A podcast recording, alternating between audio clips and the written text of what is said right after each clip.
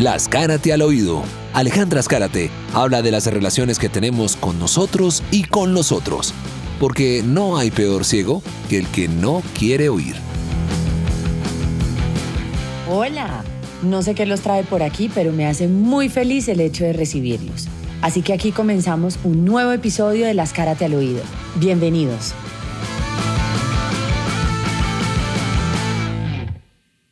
El sufrimiento. Tremendo, ¿ah?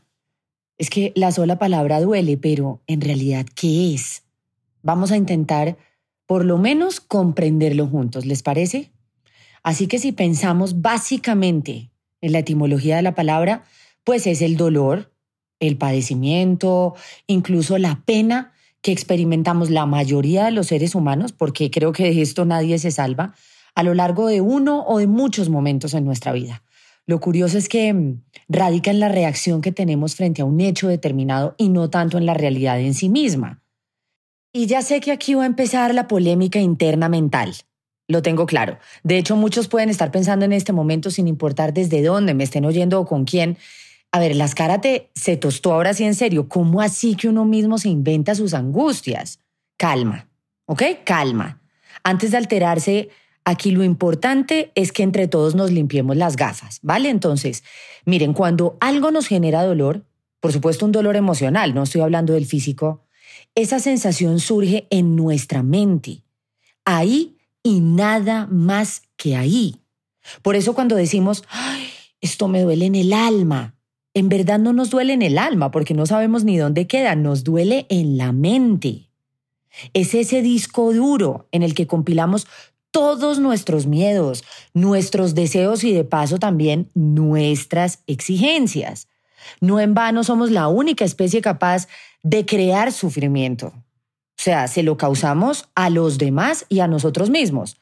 Por eso ese don tan negativo con el que nos han premiado es el que nos hace ser especialmente peligrosos. Porque aunque no tenemos garras, ni dientes filosos, pues, ni un sentido o sentidos, de hecho, ultra agudos, contamos con el poder de la palabra. Ese es letal. También tenemos a nuestro favor la elaboración de la intención con la cual emitimos esas palabras. Y no siendo suficiente, el raciocinio para la ejecución de las mismas. Por ende, vivimos en constante cacería. Somos buitres, somos rapaces, somos caníbales. Despreciar nos parece normal. Hablar mal de los otros, pues es nuestro alimento diario, ¿para qué lo vamos a negar? Y atacar es nuestro permanente mecanismo de supervivencia. Entre peor estén los demás, mejor me siento. Esa es la ley humana. Entonces, si viajamos al pasado, a nuestros archivos formativos, por ejemplo, la Biblia, teniendo en cuenta que somos pues una cultura en su mayoría católica, en ese libro, en el más antiguo, que si no estoy mal es el de Job, dice algo muy puntual, abro comillas, el hombre nacido es corto de días y hastiado de sinsabores. Cierro comillas. ¿Qué quiere decir esto? Sencillo. Nadie puede alejarse de las aflicciones. Punto. Todos tenemos por dentro un motivo para tener o para haber tenido el corazón absolutamente partido. Y en ese orden de ideas, cuando miramos a los demás y reconocemos que a todos nos han roto por distintas razones, de manera natural dejamos de juzgar. Sin embargo, se nos olvida. Es como si nos pasaran un borrador por la cabeza para evadir esa realidad. Una realidad que además comprueba el hecho de que todos, y lo digo en mayúsculas, hemos teñido de tristeza y de oscuridad muchos momentos que se han convertido en inolvidables para mal. La desazón, la amargura, la desesperación, la frustración, la impotencia, todas esas sensaciones son diferentes tipos de sufrimiento y por lo general terminamos conociéndolas todas. No obstante, mm, a pesar de que se agrupan en un mismo concepto las que acabo de mencionar, no son iguales. Empecemos a desmenuzar. A ver, está el sufrimiento vasto. Y no lo digo porque sea ordinario, sino porque es básico, elemental, me refiero al físico. Y es que nuestro cuerpo está lleno de millones de receptores nerviosos, así que cualquier desajuste duele terriblemente, desde el mínimo tipo, qué sé yo, un cuero en una uña, eso es tenaz, un grano en la cara que se inflama, mm, pasando por los intermedios, un maluco dolor de oído, un dolor de muela, una molestia en el estómago, en la cabeza, hasta llegar a los más bravos. Y es que son los derivados de las enfermedades que están en curso. Ahí nadie busca ese padecimiento, está claro. Pero llega sin distinción. Esto le cae tanto al poderoso como al desvalido. Y frente a este tipo de sufrimiento, pues no hay nada que hacer. Hay que enfrentarlo, asumirlo y en la medida de las posibilidades, pues tratarlo, pero es claro que implica neta resignación. Mencionado este y dejándolo a un lado por obvias razones, aquí es que el asunto se pone sabroso porque aparecen los sufrimientos emocionales, que son los que evidentemente más nos cuesta gestionar. Y entonces, desde mi punto de vista, voy a arrancar mencionando uno que creo que es el que más se nos dificulta digerir, y es el sufrimiento del movimiento. Es muy duro, es, es, complicado en, en su interior, porque solo lo identificamos cuando lo tenemos de frente. Se nos presenta cuando nos despojan de algo o de alguien. ¿Ok? Entonces, ese generador de estabilidad que considerábamos que era fundamental para vivir, de repente lo perdemos. Y entonces todo se nos va al piso. La muerte de un ser querido, por ejemplo, una quiebra intempestiva, Mm, un embargo, que lleguen y le quiten a uno todo, a su casa, un abandono también cabe acá. El sentirnos desubicados, sencillamente eso, desubicados. Por eso me refiero tan claramente al movimiento, porque es como si sintiéramos que nos hubieran cercenado una parte del corazón, como si con ella se hubieran llevado nuestro arraigo. Entonces empezamos a sentir que estamos pisando arena movediza o cáscaras de huevo, ya no sabemos para dónde arrancar, no tenemos norte. Dicen que perder un hijo es el fin de la vida. Yo claramente esa experiencia no la he vivido ni la viviré, porque no los tengo y decidí no tenerlos. Pero soy hija. Entonces, si lo veo bajo un factor de espejo, pues pienso que perder a la madre también es continuar una vida sin fin, o por lo menos sin finalidad. Ahí Uf, hay como, sí, una amputación, ¿no? Puede que sea imaginaria porque a uno no le están cortando nada, pero lo cierto es que energética y emocionalmente a uno le cortan todo. Entonces, la naturaleza de la materia, cuando uno entiende que es impermanente, aprende también a no luchar más y sin sentido intentando que no lo sea. Pero como jamás nos preparamos para perder y tampoco por ende para sufrir, nos resulta más fácil hacer trampa para ganar. Pero en este juego de la vida no aplica, porque estamos destinados a perderlo todo y a perdernos todos.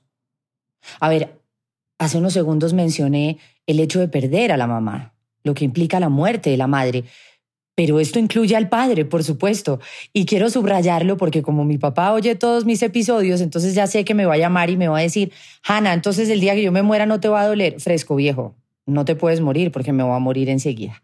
Entonces, arreglón seguido, continuó. Existe también el sufrimiento hueco, no solo porque señala que ahí es donde vamos a parar, sino porque es un dolor frente al vacío. Es cuando uno entra en estos estados en los cuales se dice en silencio a sí mismo, no me hallo, no sé qué quiero, mm, no identifico qué es lo mejor para mí. No siento ningún tipo de seguridad a la hora de tomar decisiones. No sé para dónde quiero agarrar. Me siento agobiada, desesperada. No entiendo con quién me debo subir en el vagón. No veo claro mi camino. No me entusiasma nada. Mm, hoy deseo algo, mañana lo dudo. Mejor dicho, no sé quién soy. Muchos pueden pensar que este tipo de crisis existenciales, llamémoslas así, están ligadas a la edad, sobre todo cuando se marca la llegada de una década. Los 20, bueno, a los 20 uno no sufre de nada. Y si, está sufriendo, por favor, revísese. a los 30, a los 40, a los 50, a los 70, en fin. Pero en realidad no. Esto puede pasar en cualquier momento. Hay gente muy joven que tiene estas oleadas por dentro de una forma constante, personas que nunca las sienten y otras a las que les llega tardísimo, o sea, casi que al, al final de sus días.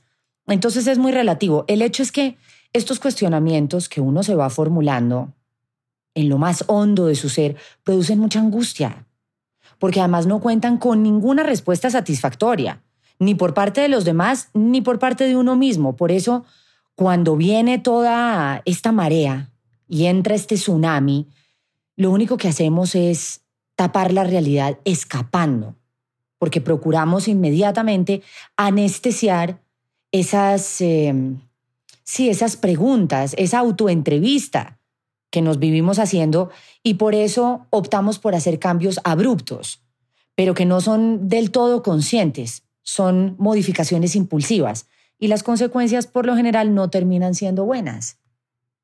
Aquí es cuando optamos por montar un nuevo emprendimiento, iniciar una relación, cambiar de trabajo, divorciarnos, mudarnos, en fin, lo que sea con tal de no oír el ruido del vacío. Lo grave es que cuando de verdad no sabemos qué es lo que nos motiva en esta vida, pues el sufrimiento nos abarca todo.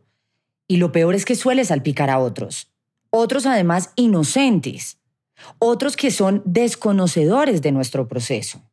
Otros que terminan también pagando las consecuencias de nuestro desubique y a quienes perjudicamos sin razón de ser.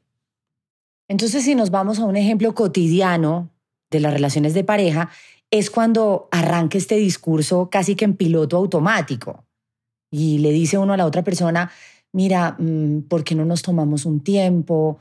Yo necesito pensar, no me siento segura de qué quiero en este momento, hay algo que me está tallando, mm, sí, abrámonos un rato, analicemos y luego miramos qué hacer.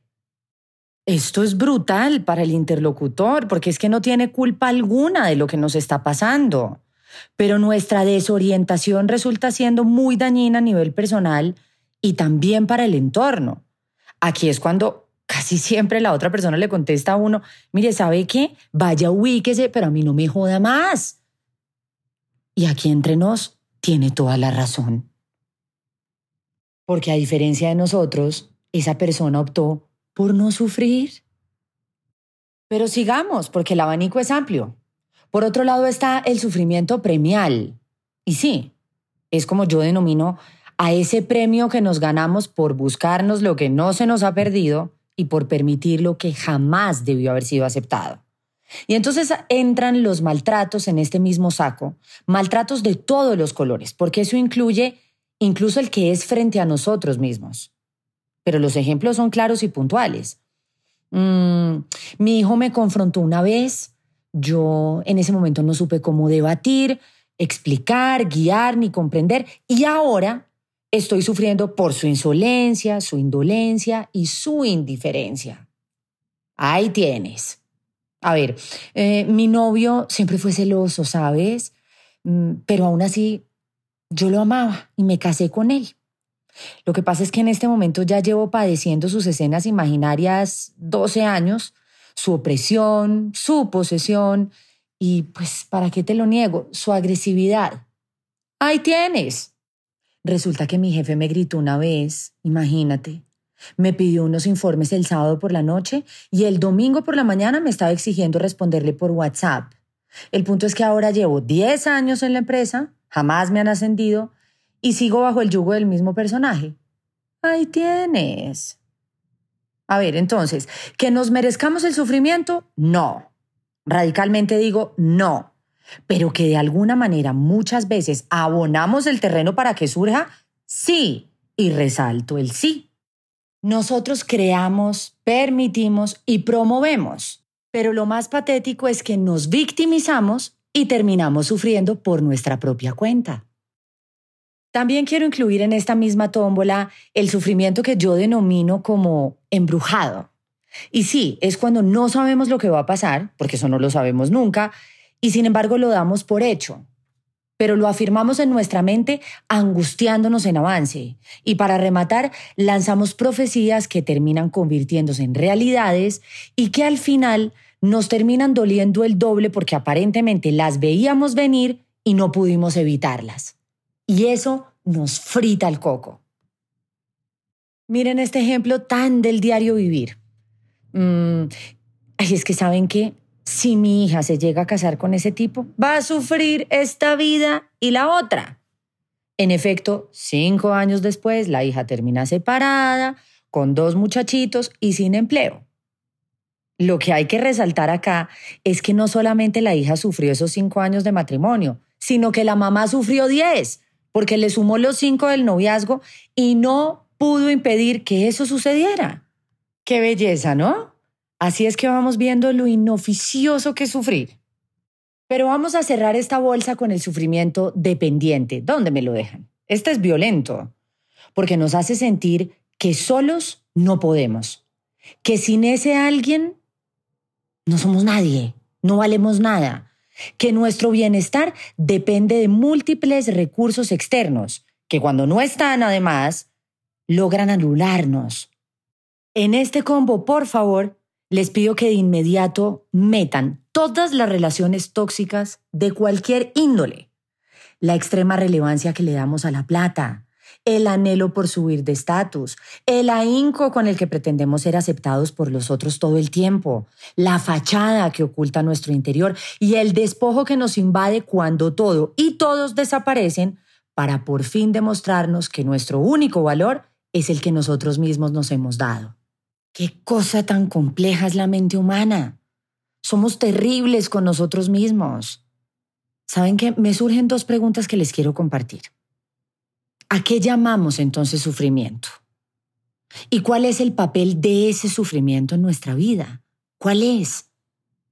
Yo pienso que definimos como sufrimiento cualquier tipo de amenaza que sea capaz de desintegrar la estructura de lo que pensamos que nos ha pasado. Por eso los problemas jamás se pueden comparar. Eso que para mí es una tragedia, de golpe para alguien más puede ser una minucia cotidiana. Sin embargo, el dolor es un factor inconmensurable.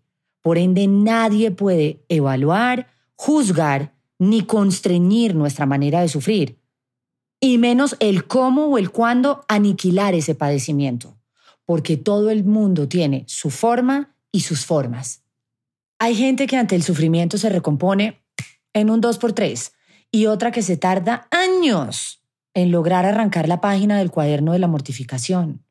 Es que los procesos son hondos, íntimos, y lo único que tienen en común es que son individuales. El hecho de sufrir o no sufrir es una decisión que solo a uno le atañe. Y vamos con el segundo cuestionamiento. ¿Para qué y por qué el sufrimiento toca nuestra puerta? tal vez para mostrarnos de la manera más cruda qué tan profundo es el pozo de nuestra ignorancia. Porque fíjense, ahí, ahí, en ese punto, donde está esa fisura por donde se nos entra el dolor y se cuela, es que debemos identificar esa gran puerta que nos está conduciendo al aprendizaje que necesitamos. Y sí, es horrible decir, ay, sí, todos tenemos que aprender, pero qué horror aprender así. Sí, es tenaz tener que aprender así. Nadie quisiera aprender con dolor, nadie quisiera aprender sufriendo. Pero si nos preguntamos realmente qué es lo que nos duele, podremos ver finalmente con nitidez y de forma cristalina qué es eso que jamás en la vida hemos comprendido. Veámoslo con lupa en un ejemplo. Mm, a ver, mi esposo me pidió que nos separáramos. Ejemplo claro y contundente. ¿Eso de dónde me hiere? ¿Dónde me duele? ¿En mi ego? ¿En mi ego porque fui yo la chada? Porque de ser así el sufrimiento no vendría siendo por el abandono, ni por la falta que creo que ese hombre me va a hacer, sino por el golpe a mi soberbia porque es que en el fondo yo también hace rato quería dejarlo y no había sido capaz. ¿Cuál sería entonces ahí la asignatura pendiente para aprender? La incapacidad que tengo para tomar decisiones y no la aparente vanidad resquebrajada por la despachada del otro ni el mal disfrazado apego que tantas veces llame amor. Ahora, si lo que me duele es él, perderlo a él porque lo amo, es muy duro, ¿sí? Pero a lo mejor estoy sufriendo porque no he entendido que la libertad es la manifestación más sublime del amor Y eso incluye respetar que el otro ya no lo sienta por mí. Si ven, es muy simple. Termina siendo más sencillo de lo que nos parece a todos. Y es que cuando identificamos la célula del sufrimiento y con honestidad la aceptamos, la acatamos, la respuesta viene sola. Y por ende ahí sí es viable la solución para salir del calvario. De otro modo no, porque cuando por el contrario conservamos una postura de resistencia frente a lo que nos pasa, ese generador de sufrimiento, miren, les garantizo porque me ha pasado en otros aspectos de mi vida, que seguirá manifestándose de múltiples maneras hasta que sepamos quitarnos el antifaz. Por eso los invito y las invito a que se hagan esta pequeña autoevaluación. Vamos. ¿Por qué sufro? ¿O por quién? ¿Puedo hacer algo para solucionar esa situación? Si la respuesta es sí, ¿por qué no lo he hecho aún? Si la respuesta es no, ¿para qué sufro? Y por último, si no acepto, no comprendo. Y si no comprendo, soy vulnerable. ¿Es necesario seguir sufriendo por eso? Respondidas las preguntas, cada cual sacará sus propias conclusiones. Yo por lo pronto lo único que espero es que por lo menos hoy no hayan sufrido mucho a mi lado, porque este es el capítulo más extenso que he hecho de las Karate al oído. A manera de remate quiero decirles que por favor, solo vayan al pasado a buscar información, no a estancarse en él. Y eso incluye los minutos, los 22 minutos que me acaban de regalar escuchando este podcast. Gracias por oírme. Las Karate al oído, porque llegó el momento de escucharnos.